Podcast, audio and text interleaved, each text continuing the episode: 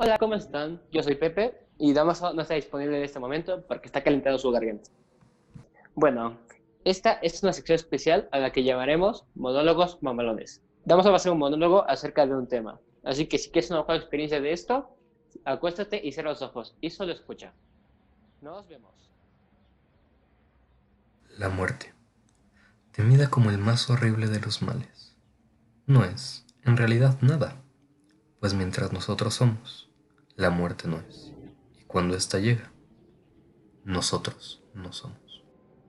Y un día despiertas, ves los colores, ves el sol, ves el cielo, te sientes ligero, sin preocupación.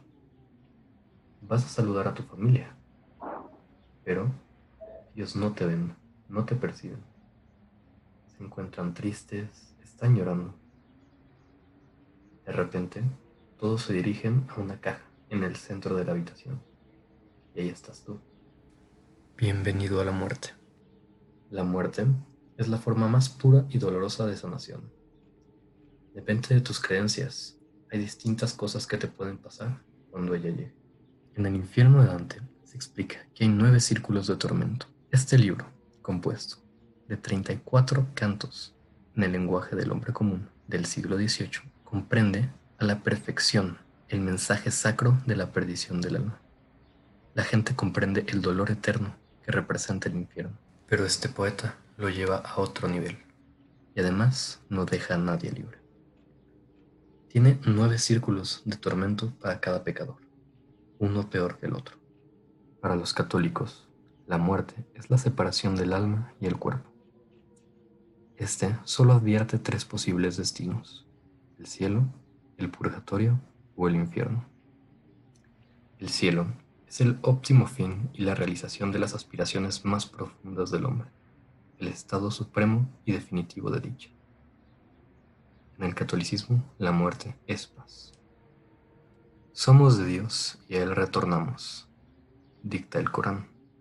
En el Islam, los hombres y mujeres no son más que simples viajeros, y la vida en la tierra es una corta etapa. Al morir, la persona emprende un viaje al mundo espiritual. Ellos no dicen murió, sino cruzó el umbral. La muerte es ascensión.